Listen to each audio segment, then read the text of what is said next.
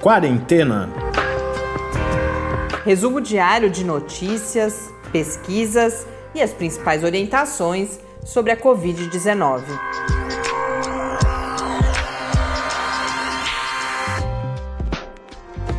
Quarentena, dia 73. Olá, começamos nosso 73º encontro aqui na nossa quarentena. Eu sou Mariana Petzo. Eu sou o Tarso Fabrício. Episódio que começa com preocupação diante do anúncio pelo governador de São Paulo de uma prorrogação da quarentena no estado, prevista inicialmente até o próximo dia 31, por mais 15 dias, mas com, um, com uma série de medidas de flexibilização bastante surpreendentes para um momento como o que ainda estamos vivendo aqui no Brasil na pandemia, em que os casos e as mortes a cada 24 horas não dão nenhuma evidência de que estão se estabilizando ou, muito menos, entrando na fase descendente da curva. A gente comenta então essa, esse anúncio do governo do estado de São Paulo. E de outro lado, temos uma entrevista com o médico sanitarista Jorge Caiano, que vai falar justamente em estratégias alternativas de combate à pandemia relacionadas à busca ativa de casos, a testagem, a coisas que a gente já mencionou várias vezes aqui no podcast. E a entrevista traz também todo um olhar o Jorge Caiano, que é, trabalha já há muito tempo no Instituto Polis, e assim, a partir de uma perspectiva do direito à cidade, e vai mais uma vez trazer a perspectiva das desigualdades dos impactos da Covid-19, como isso se reflete no território das cidades, inclusive. E essa temática das desigualdades aparece num outro estudo sobre o qual a gente deve falar. São muitas notícias para hoje. Provavelmente a gente vai ter que abrir mão de algumas delas uh, ao longo do episódio, mas isso, a gente separou um outro estudo ainda em pré-print que mostra que no Brasil as taxas de mortalidade dos pacientes hospitalizados são maiores quanto mais ao norte se vai no país e também na população eh, entre as pessoas identificadas como, como pretas e pardas. Mas antes disso, vamos aos números. Ainda não temos o número oficial do Ministério da Saúde, talvez saia durante a gravação. Mais uma vez, estamos gravando um pouquinho mais tarde mas só com os dados preliminares da rede Covid, nós já estamos em um indicador de 1.078 mortes nas últimas 24 horas. Em geral, exceto um dia, o que aconteceu foi que quando o número oficial sai, ele é mais elevado do que essa estimativa que a gente faz aqui. Então fica aí o primeiro dado que torna esse anúncio de, de flexibilização realmente bastante preocupante. Os números seriam então segundo a rede Covid, 411.163 casos no Brasil, com 25.590 mortes. O dado das mortes ontem, a gente ainda teve tempo de comentar no finzinho do episódio, era de 1.039 mortes em 24 horas. Então, sempre acima dessa casa dos mil casos e aparentemente hoje, inclusive hoje é quarta-feira, tradicionalmente é o dia em que há correção da queda de notificação no final uhum. de semana. Então, é, de fato. Então, outro dado aí, que esses números preliminares, a gente nunca chegou a dar um número Acima de mil. É, não, não teve, mil. teve 1030. Teve aquele, que foi justamente o dia que depois o número oficial foi mais baixo, foi 900 uhum. e pouco, uhum. mas foi só naquele dia. Você tem razão, exceto aquele dia a gente nunca deu acima de mil. Então a expectativa é que seja de fato mais elevado. Antes de partir para os números do mundo, a gente está ainda. Eu acho que vocês vão perceber isso na nossa voz, na gravidade uh, da, de como relatamos as principais notícias do dia. Aqui hoje a gente esse anúncio da flexibilização foi no final da tarde e estamos todos sob o impacto, né? Entendendo ainda esse discurso do governo do estado. Mas antes de partir então para os números do mundo, queria cumprimentar alguns ouvintes. Primeiro lugar, a Yasmin, falamos tanto dela aqui nos últimos dias, porque a gente vinha aguardando para poder fazer a receita do pão que ela nos enviou na, na pandemia. fizemos ontem e estamos apaixonados. Um pão caseiro típico daqueles que lembra infância mesmo, né? Sabor de infância de certa forma. Muito gostoso. Muito obrigada, Yasmin, pela indicação. E o Tárcio compartilha, já compartilhou? Ainda vai não, compartilhar vou compartilhar a foto do pão e a receita nas nossas redes sociais. E mandar um abraço também para um novo ouvinte que se manifestou, o Nazareno, que nos acompanha do Canadá para saber as notícias aqui do Brasil, mandou uma sugestão de um material que a gente vai conferir. Um abraço, Nazareno, bom saber que você está conosco também. É, e falando da pandemia também, a gente recebeu hoje uma sugestão de um curso de pão. A gente vai ver com, com mais calma, é um curso online e depois a gente volta a falar para vocês. No mundo, segundo a Organização Mundial da Saúde, são 5.488.825 casos e no painel da John Hopkins, este número já está em 5.651.806 casos. Antes da gente partir para as notícias do Brasil, onde a gente tende a ficar bastante hoje, algumas notas rápidas no mundo. Coreia do Sul enfrentando aí um número crescente de casos? É, Coreia do Sul registrou hoje o maior aumento de casos das últimas sete semanas estão preocupados já pensando em novas medidas. E detalhe, foram registrados 40 novos casos, o maior número desde o dia 8 de abril.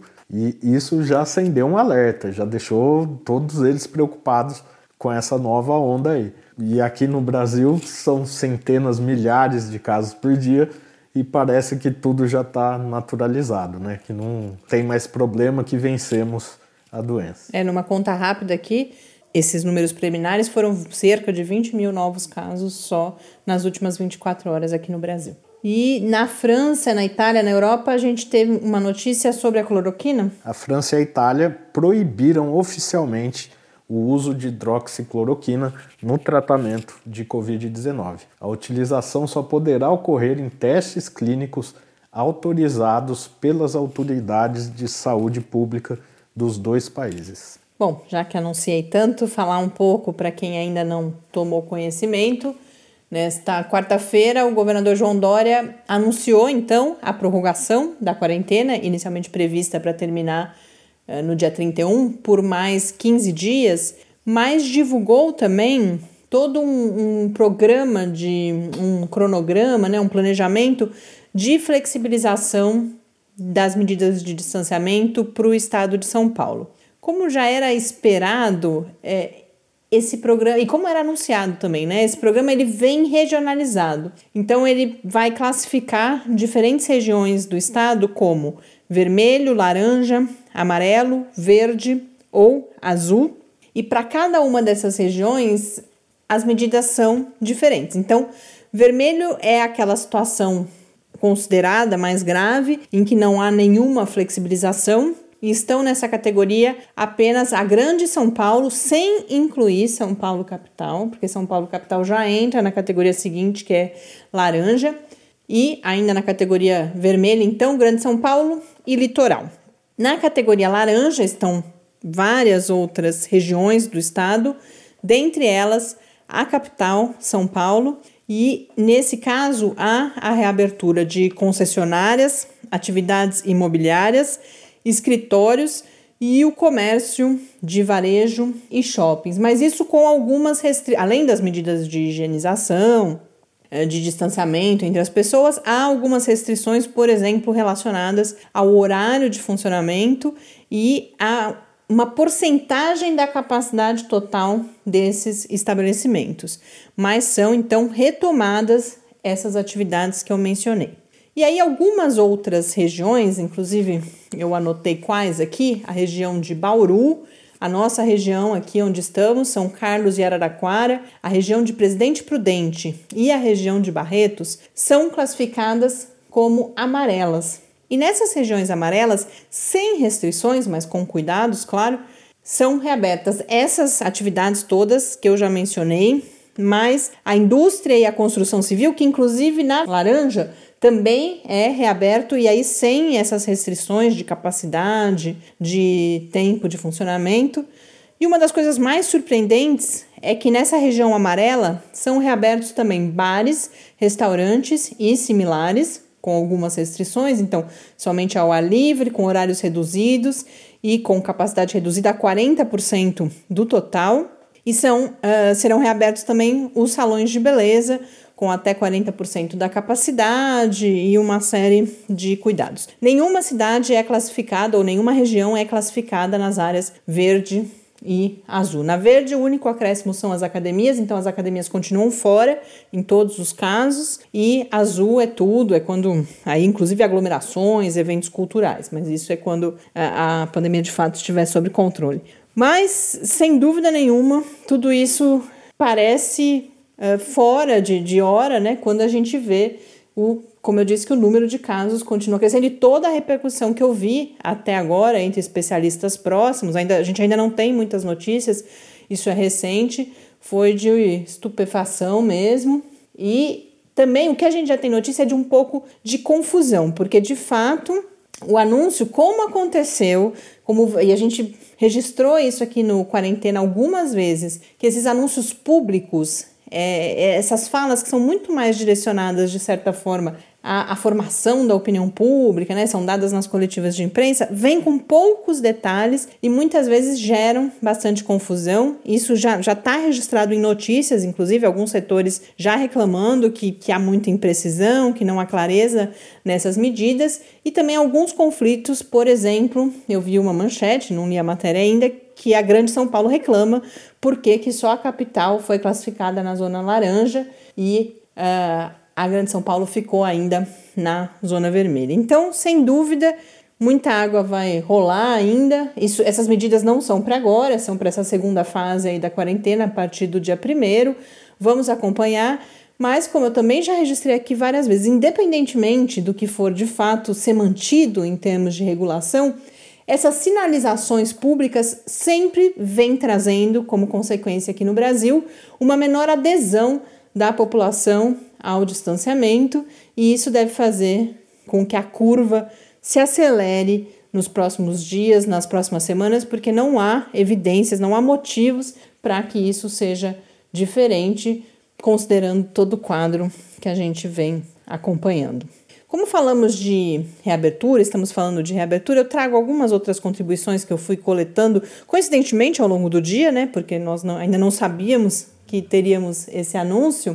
E principalmente é, fora do Brasil, a gente tem cada vez mais publicações falando sobre esse momento pós as restrições mais rígidas, porque como vamos enfrentar ainda algum tempo com o vírus circulando e sem os tratamentos, sem a vacina, a gente precisa, claro, pensar nesse momento, mas na, na hora certa, né? Então, dois textos que eu separei, a gente compartilha depois, inclusive, lá na área do Lab, que a gente dedica a essas notícias, que eu aproveito já para retomar aqui, que é www.lab, com i no final, barra quarentena news. Um é um texto publicado na The Conversation, de autoria de alguns profissionais, pesquisadores, três ou quatro, da área de psicologia da Austrália, que vão falar que, da mesma forma que o lockdown, que as medidas mais rígidas de distanciamento e que a própria Covid-19 causaram quadros de ansiedade ou de depressão. Então, toda essa discussão da saúde mental no contexto da pandemia, que para algumas pessoas o retorno às atividades também causa quadros de ansiedade e ou depressão. Especialmente naquelas que já têm quadros, né, transtornos de saúde mental, mas não só. Também as pessoas que antes não apresentavam isso podem vir a apresentar, inclusive porque não têm as ferramentas para lidar, por exemplo, com o medo de se contaminar ou com essa retomada de uma vida como ela era antes, mas que não é exatamente como ela era antes. Então o texto chama atenção para a necessidade de estarmos preparados para lidar com isso. E um outro texto publicado no The Atlantic que é de autoria de uma economista da Universidade Brown, nos Estados Unidos, chama atenção para algo que há algum tempo já, mais de duas semanas, acho falamos aqui, que é a questão da redução de danos. Que quando a gente fica com a mensagem só do fique em casa e especialmente em alguns momentos da pandemia, não oferece às pessoas referências de comportamentos mais ou menos arriscados, a gente também corre o risco de colocar tudo a perder. Quando o exemplo que ela usa, e ela fala inclusive que é exagerado, é você contar para as pessoas que caminhar com um amigo a dois metros de distância dele é menos arriscado do que fazer uma festa em casa, um churrasco e colocar um monte de gente. Ela diz que esse é um exemplo exacerbado, mas que é importante ir caracterizando quais cuidados podem ser tomados, mesmo quando não serão seguidas as medidas mais rígidas de distanciamento. E aqui no Brasil, não parece que nós comunicadores, profissionais de saúde, da saúde pública, saúde coletiva, educadores, teremos que nos preocupar rapidamente com isso, porque essas medidas serão importantes. O exemplo que eu sempre dou, e até agora continua valendo, embora eu esteja saindo muito pouco de casa, mas eu vejo aqui no, nas ruas do condomínio ou quando a gente recebe o entregador em casa, é o uso da máscara. As máscaras continuam no pescoço, e eu tive relatos de pessoas uh, usando máscara e, por exemplo, as máscaras de pano reutilizando. Então a gente percebe que há todo um esforço ainda educativo a ser feito, não sei se há tempo para isso, para que essas medidas sejam melhor aplicadas. Bom, vamos agora acompanhar a entrevista, porque também por uma coincidência a entrevista de hoje com o médico sanitarista Jorge Caiano, que tem aí uma longa carreira já na área, muito tempo trabalhando no Instituto Polis, com a visão, a partir da visão do direito à cidade, de como diferentes questões se colocam em relação à cidade. Ele conversou conosco hoje sobre como as desigualdades se expressam no, nos territórios das diferentes cidades e aí usando a região aqui de São Carlos e Araraquara como exemplo, vai justamente falar de estratégias alternativas para o combate, o controle principalmente da pandemia, que não as que a gente fala mais, que são ou o distanciamento, esse do primeiro momento, que é para tomar pé do que está acontecendo e, e se preparar para enfrentar, ou essa flexibilização que acontece principalmente frente às pressões de setores econômicos. Então vamos agora acompanhar a conversa que eu tive hoje mais cedo com o médico sanitarista Jorge Caiano.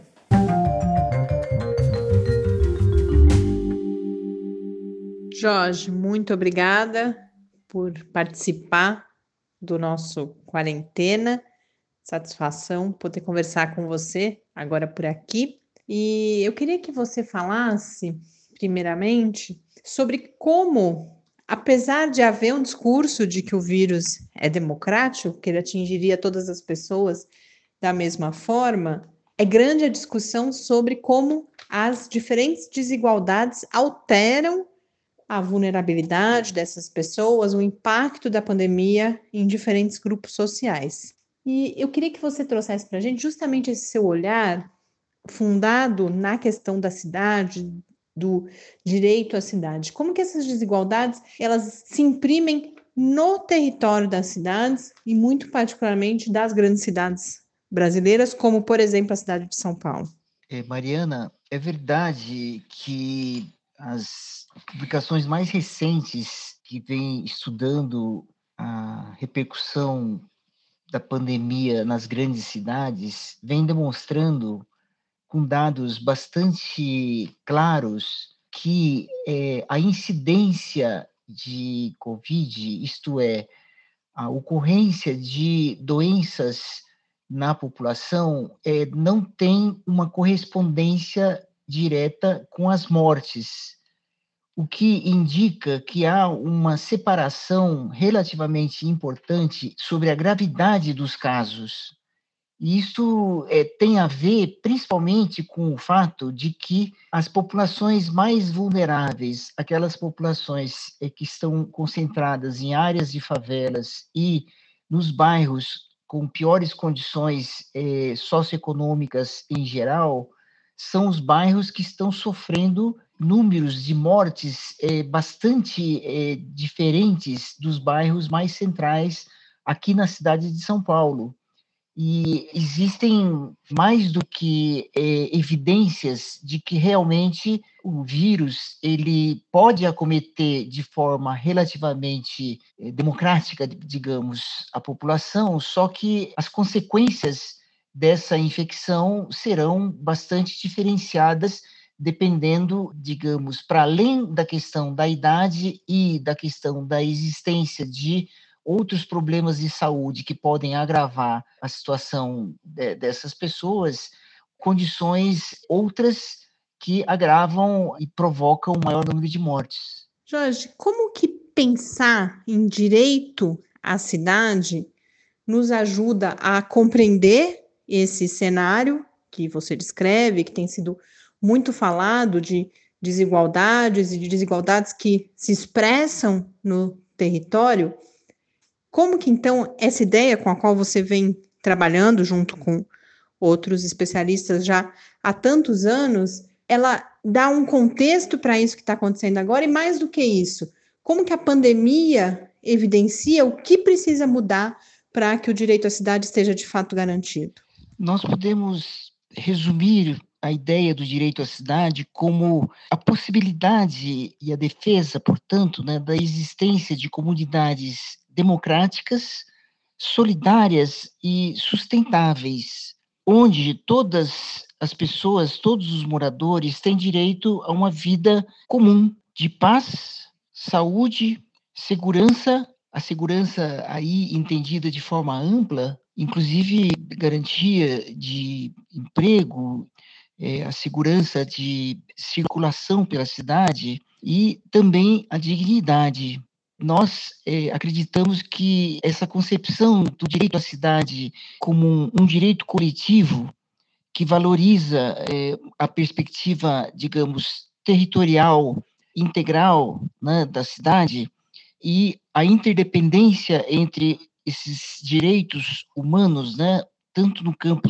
das, dos direitos civis como políticos, econômicos, sociais e culturais, através, inclusive, de uma gestão eh, democrática e participativa.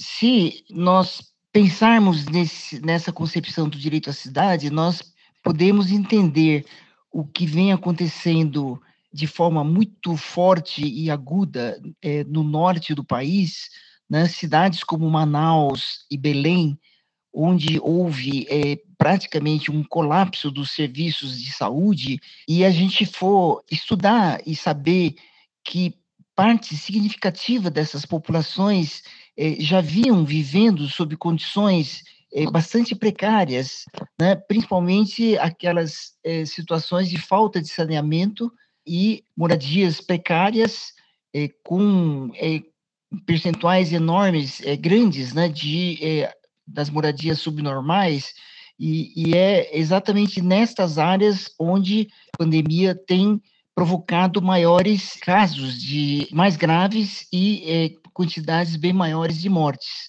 Então, nós temos registros de que uma parte significativa das mortes que estão acontecendo nessas cidades do norte é, nem são registradas propriamente como devidas ao Covid, porque as pessoas acabaram não tendo nem acesso ao chamado diagnóstico da causa de morte. Nós temos uma diferença territorial também entre as capitais dos estados e o interior, e particularmente aqui no estado de São Paulo, a gente sabe que a pandemia chegou ou está chegando mais tarde ao interior do estado e vários especialistas alertam que isso causa uma falsa sensação de segurança, levando, por exemplo, a uma reabertura precoce da economia. Quando a gente conversou antes, né, dessa nossa entrevista agora, você mencionou justamente essa combinação entre uh, ou essa configuração de comunidades democráticas, solidárias e sustentáveis como uma alternativa importante para o interior do estado e particularmente agora a gente usa como exemplo aqui para a região onde nós estamos, São Carlos em Araraquara, onde seria mais simples identificar essas populações vulneráveis, justamente, vivendo em geral nas periferias das cidades, e que isso poderia então resultar em uma experiência, inclusive, exemplar para outros lugares. Eu gostaria que você falasse um pouco sobre isso. Como numa configuração como esta que a gente tem aqui em São Carlos, em Araraquara, inclusive com a presença das universidades, o que poderia ser feito? Que solução é essa que não é o fechamento total, mas também não é essa reabertura que está se desenhando no momento? Ou seja, o que precisaria ser feito? Que modelo é esse que parte de comunidades democráticas, solidárias e sustentáveis? Eu queria aproveitar essa pergunta para dizer que eu eh, tenho estudado e tenho bastante informações a respeito da região Araraquara-São Carlos. Imaginando que esta região pudesse ser pensada como uma cidade única, é, lógico que com um território bastante grande, essa região teria um milhão de habitantes e seria comparável, por exemplo, com Campinas, que tem 50 mil habitantes em 2020. É, qual é a grande diferença desta região de 24 municípios do Departamento Regional de Saúde de Araraquara em relação a Campinas? É o fato de que esta região não tem praticamente domicílios em favelas. Para não dizer que é zero, é, eu digo que o percentual é, é de 0,2% e estão em três cidades. É, e uma dessas cidades, com maior número de domicílios em favelas, é Porto Ferreira. Pois bem, Campinas é uma cidade que tem uma população, digamos, com renda um pouco mais alta do que a região de Araraquara, mas tem 8% da sua população morando em favelas. Isto faz uma diferença bastante grande do ponto de vista é, da capacidade é, de se enfrentar e de conter a pandemia. Eu digo é, com bastante convicção de que todos os indicadores sociais da região São Carlos Araraquara é, indicam a possibilidade de se realizar um trabalho muito mais ativo, de busca ativa dos casos e controle efetivo das pessoas que apresentam infecção é, e seus familiares e seus comunicantes. E essa busca ativa eh, pode resultar, num curto prazo, numa contenção da pandemia na região. Isto é algo que eu acho que poderia ser perfeitamente realizado na região São Carlos Araraquara, onde essas duas cidades que têm uma interação e têm papéis complementares eh, e podem contribuir ativamente para que toda a, a região composta de 24 municípios se beneficie né, deste procedimento coletivo, que lógico que tem que ser coordenado e desenvolvido eh, mais diretamente pelo segmento da saúde, mas que exige uma participação ativa de todos os outros segmentos da, das administrações públicas, incluindo o Departamento Regional de Saúde de Araraquara e também com o envolvimento da sociedade, com as associações de bairros e também o empresariado e também as universidades, que vocês têm é, várias universidades nessa região. Então, eu tenho certeza de que, havendo essa disposição e esse interesse em, em fazer um enfrentamento ativo da pandemia, vocês poderão desenvolver uma experiência que pode servir de inspiração para outras regiões, tanto do estado quanto de outros estados do país. E eu acho que tem toda a possibilidade de sucesso. É muito melhor fazer um procedimento como este, de busca ativa, do que acompanhar e simplesmente ceder à pressão, digamos, de é, abertura da, da economia. E hoje, inclusive, o governo do estado eh, desenvolveu né, todo um, um projeto de flexibilização da economia no Estado, classificando as regiões em cinco fases de, digamos, de controle. E então, ao invés de se entrar nesse tipo de procedimento, eu acho que vocês têm toda a possibilidade de realizar essa, essa mobilização no enfrentamento da pandemia. É lógico que pensando e se preocupando com os equipamentos de proteção das pessoas que vão estar desenvolvendo esse tipo de trabalho junto as populações mais vulneráveis. É, eu tenho certeza de que todas as áreas de maior vulnerabilidade de todas as cidades são perfeitamente visualizadas é, e conhecidas pelas equipes de saúde, então há essa possibilidade de se fazer esse, esse, é, essa mobilização. Jorge, para a gente concluir, para que as pessoas possam ter bem clara que configuração é essa alternativa, seja ao fechamento total, seja a abertura a partir das pressões que vem acontecendo, eu acho que a parte da busca ativa fica mais claro, né? A gente tem falado bastante a identificação dos casos, a testagem, o isolamento dos, uh, como você chama, dos comunicantes, das pessoas que tiveram contato com essas pessoas também. Mas você colocava uma dimensão de solidariedade na entrevista e quando conversamos antes também, e fala bastante da mobilização da sociedade como um todo. Eu gostaria que você detalhasse um pouco que ações são essas que exigem essa mobilização. Além da identificação dos casos, por exemplo, que outras medidas, que outros esforços solidários seriam necessários para que uma estratégia dessa pudesse ser concretizada? Pegando um exemplo bastante concreto, são milhões de famílias que não conseguiram acessar aquele auxílio de 600 reais, ou por não conseguirem acesso a um celular em condições de preencher todo aquele questionário, ou por incapacidade de, de trabalhar com o celular. É, muita gente poderia é, perfeitamente ajudar essas famílias que forem conhecidas das pessoas, né, com essa disposição, ajudar a preencher e, e, e terem acesso a, essa, a esse auxílio, que não é suficiente aqui em São Paulo, nós temos visto muitas iniciativas comunitárias é, realizando mutirões de coleta e distribuição de cestas de alimentos.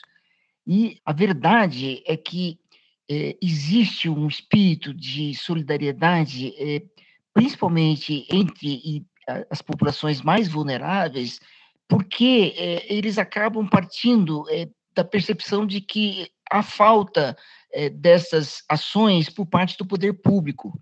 Então, eu penso que os governos devem é, assumir claramente um papel é, muito mais ativo, no sentido de apoiar essas iniciativas e fazer elas, sim, com muito mais poder de fogo, digamos, com muito mais recursos, esse processo de distribuição de cestas, no sentido de garantir que essas famílias possam é, isoladas. Outro exemplo é a questão dos abrigos. Muitas vezes, é, famílias sem condições de manter o isolamento, por exemplo, de uma pessoa infectada dentro da casa. É, essas pessoas precisariam de estar sendo é, afastadas das suas famílias, mas mantidas próximas. E aí, é, a utilização de equipamentos e de serviços comunitários existentes é, vai precisar de um apoio público e também do apoio da, da, própria sociedade local, no sentido de viabilizar esse tipo de abrigo é, das pessoas que precisam de ser isoladas e separadas. Isso abriria toda uma possibilidade de um atendimento humanizado dessas famílias mais vulnerabilizadas eu cito a questão de que esse chamamento da sociedade poderia estar sendo feito e multiplicado através das ações é, do poder público junto, por exemplo, à rede escolar, né? porque a rede escolar, é, tanto do ensino fundamental quanto do ensino médio, já nem falo da, do ensino superior, certo? Mas a busca é, de uma comunicação ativa com pais e os próprios estudantes do nível médio, por exemplo, é no sentido de fazer um combate às notícias falsas, aos fakes, né? E com possibilidade de desenvolver orientações muito mais calcadas no conhecimento científico e no sentido de motivar essas famílias a não só permanecerem no isolamento, como também acompanharem e contribuírem para esses processos é, coletivos de ações solidárias. Né?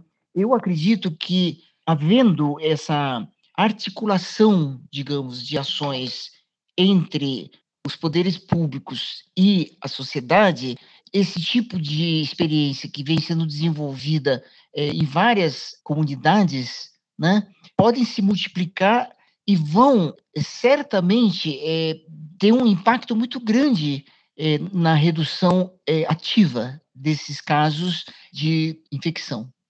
o sucesso do isolamento tem que estar vinculado com os apoios efetivos que, no momento, vêm sendo feitos, muitas vezes, digamos, pela sociedade, sem o apoio efetivo da, do poder público. Jorge, muito obrigada pela sua participação e que essas suas contribuições possam inspirar novas ações nesse sentido, não só aqui em São Carlos, em Araraquara, que a gente traz como um exemplo dessa possibilidade, mas também em outros lugares do Brasil em que isso seja possível, claro, e que porventura a gente tenha ouvintes. Muito obrigada, viu?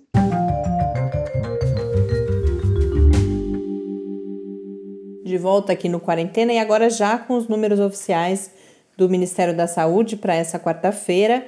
São 1.086 mortes nas últimas 24 horas e 20.599 novos casos, que é mais ou menos, então já estava, o número estimado ali já estava bem próximo do que acabou se confirmando. Bom, como eu já tinha previsto, eram muitos assuntos hoje. Eu queria falar também da questão do risco ocupacional, uma pesquisa que dá um certo uma, diretrizes para avaliação do risco de diferentes profissões e diferentes indivíduos dentro dessas profissões. A notícia de que o Brasil continua na triste liderança em relação ao número de profissionais da área de enfermagem que morreram por causa da Covid-19, mas a gente tá, já está bem adiantado no tempo e tem uma última notícia que eu não queria deixar de comentar, além dos cachorros, né? Tarso me lembrou que a gente uhum. prometeu, então a gente termina no final também, até para respirar um pouco, falando uh, da, das dicas para lidar com não só cachorros, animais de estimação, que a gente anunciou ontem. Mas antes disso, eu queria falar de um estudo que está publicado ainda num servidor de preprint, ou seja, não passou pela revisão por pares para ser aceito numa uh, publicação, que vai falar, fez uma pesquisa, eles dizem que é a pesquisa mais abrangente que eles têm notícia para a situação brasileira, de verificação da variação étnica e regional na mortalidade hospitalar no Brasil por Covid-19. Esse artigo tem autoria de vários pesquisadores, vários deles da Universidade Federal do Espírito Santo, mas com colaboradores também em outros países, na Universidade de Oxford, na Universidade de Cambridge e na Universidade da Califórnia, em Los Angeles.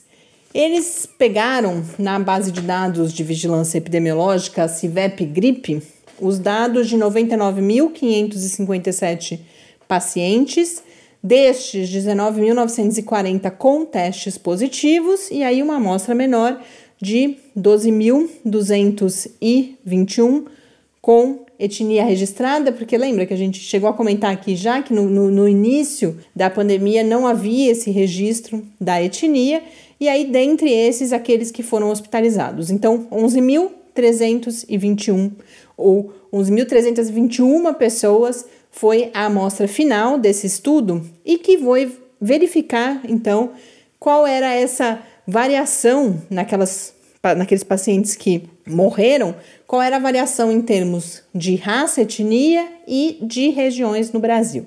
E as principais conclusões às quais eles chegam, eles dividem o país em duas grandes regiões só, eles chamam de região norte e de região centro-sul, por várias características aí sociodemográficas e concluem que na região norte essa taxa de mortalidade aumenta e principalmente que na população e aí em ambas as regiões de pretos e pardos essa mortalidade é bastante elevada. Inclusive, eles verificam que depois de idade, o fator de risco mais importante para a mortalidade por Covid-19 nessa população que eles investigaram é o fato da pessoa ser identificada como preto ou pardo. É importante a gente esclarecer, quando a gente fala de idade, é uma questão do corpo, né, fisiológica, comorbidades também, fator de risco. E é claro que quando a gente está falando de pretos e pardos, não é disso que estamos falando. E aí eles vão considerar, eles colocam hipóteses e para esse fator de risco é são as desigualdades que a gente vem falando aqui já há vários dias que o Jorge falou hoje e também isso vai resultar, por exemplo, em acesso ou falta de acesso aos serviços de saúde. Também é, pretos e pardos estão sobre-representados entre profissionais de cuidado e profissionais, por exemplo, na própria enfermagem, né, profissionais de saúde, em profissões que são tradicionalmente menos valorizadas, e, e isso os coloca em maior risco também, segundo esse artigo. E uma outra coisa que eles apontam que os dados mostram que entre as pessoas brancas há uma chegada maior até a UTI. Então, quando eles falam em acesso ao serviço de saúde, é isso: as pessoas foram hospitalizadas, mas não necessariamente receberam o tratamento que precisariam diante da gravidade dos seus quadros e assim vieram a óbito. Então, eu achei importante não deixar de falar essa notícia Primeiro, porque ela é relevante, é claro que eles mesmos registram limitações lá, como quase todos os artigos científicos fazem.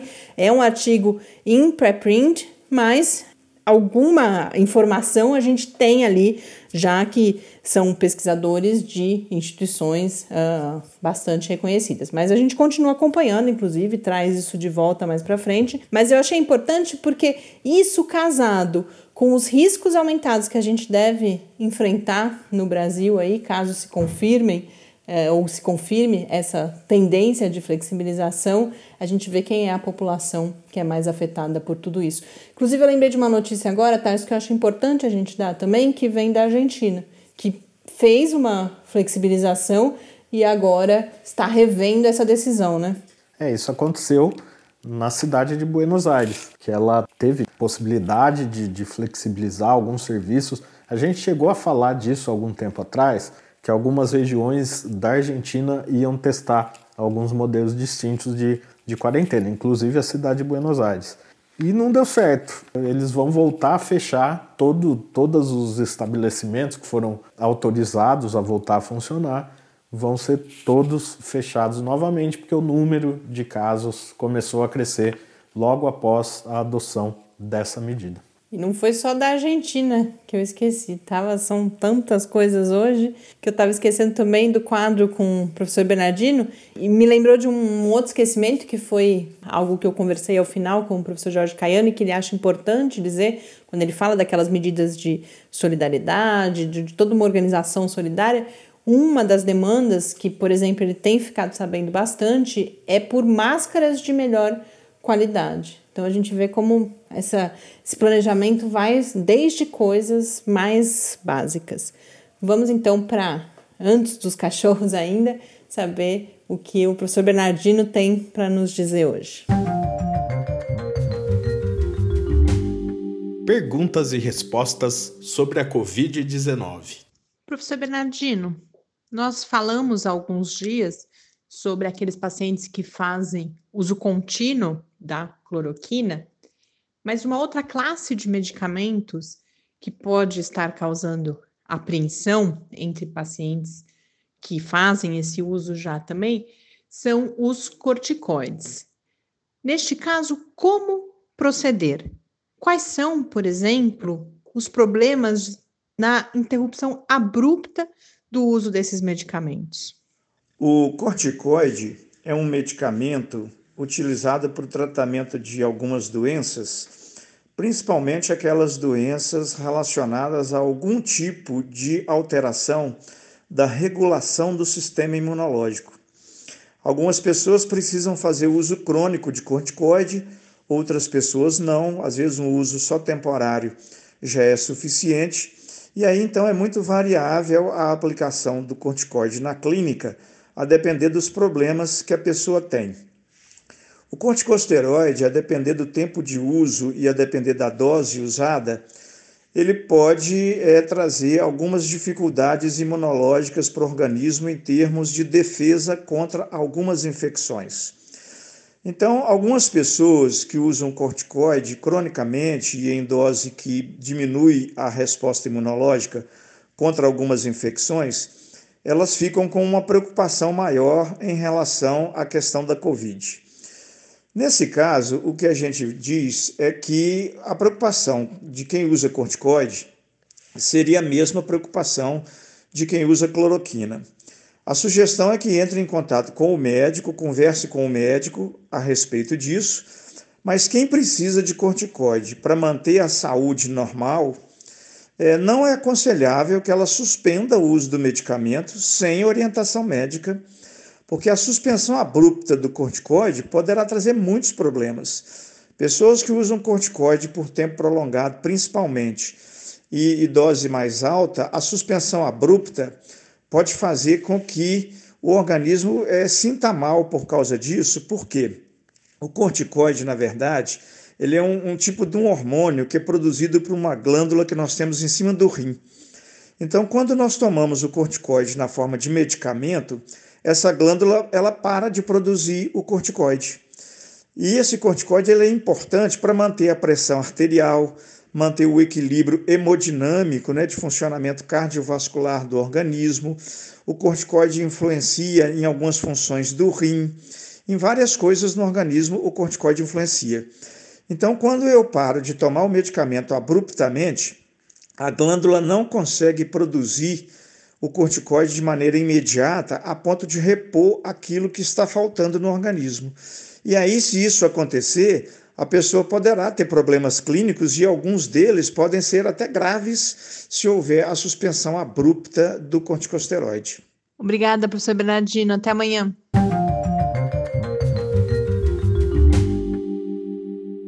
De volta e agora sim para encerrar, é uma espécie de dica de leitura essa dos cachorros.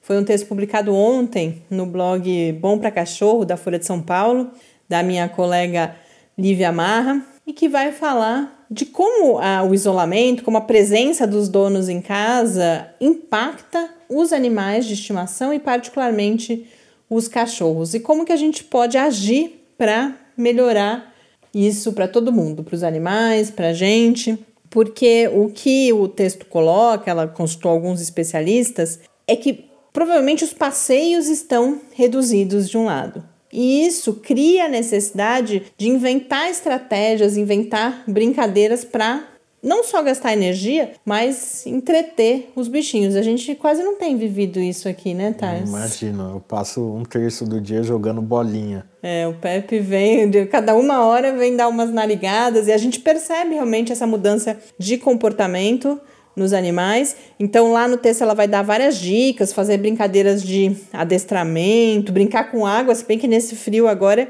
tá difícil. Toda, todas aquelas possibilidades de, do que é chamado de enriquecimento ambiental, esses brinquedinhos com comida, por exemplo, ou você esconder comida pela casa, enfim, uma série de alternativas, mas isso ficou me fez lembrar amigas, mães que sempre falam como, como a gente recebe uh, palpites quando tá com, com os filhos, quando todo mundo tem uma receita e pra, pensando nos nossos aqui, é, lendo lá várias delas. Agora a bolinha funciona de fato, só que tem que jogar a bolinha desde que jogue bolinha o dia todo. Mas tem uma variedade de dicas lá e uma outra questão que ela coloca, é, que essa eu realmente não tinha pensado até agora, é que essa presença dos donos 24 horas por dia em casa pode gerar um problema grande no momento em que o distanciamento acabar. Pelo que é chamado de ansiedade de separação, e aí várias pessoas que têm animais sabem disso, que essa é uma preocupação constante, cuidar disso. Então ela fala, inclusive, que é importante pensar brincadeiras ou entretenimentos que estimulem a independência dos bichos, mesmo conosco em casa. Então, você deixar ali ossos e brinquedos com os quais eles possam se distrair sozinhos. A gente coloca lá a matéria completa no site do Lab, porque, como eu disse, é bem mais detalhado e cada um pode tentar ver o que faz, o que funciona com seus animais. Chegamos ao fim, um programa um pouco uh, confuso hoje, né, com tantas notícias e com essas novidades, mas espero que a gente tenha conseguido passar alguns elementos importantes para a gente refletir sobre essas medidas nos próximos dias. Vamos agora descansar. Um grande abraço e até amanhã. Até amanhã. E enquanto puder, fique em casa. Quarentena é uma realização do Laboratório Aberto de Interatividade para a Disseminação do Conhecimento Científico e Tecnológico da Universidade Federal de São Carlos, o LAB da UFSCar, do Centro de Desenvolvimento de Materiais Funcionais, CDMF, e do Centro de Inovação em Novas Energias, o CINE. Pauta, produção e apresentação: Mariana Pezzo e Tárcio Fabrício. Arte e design de Henrique Mateus. Desenvolvimento web, Eduardo Martins. Edição de áudio, Lucas Stefanuto. Apoio Fundação de Amparo à Pesquisa do Estado de São Paulo.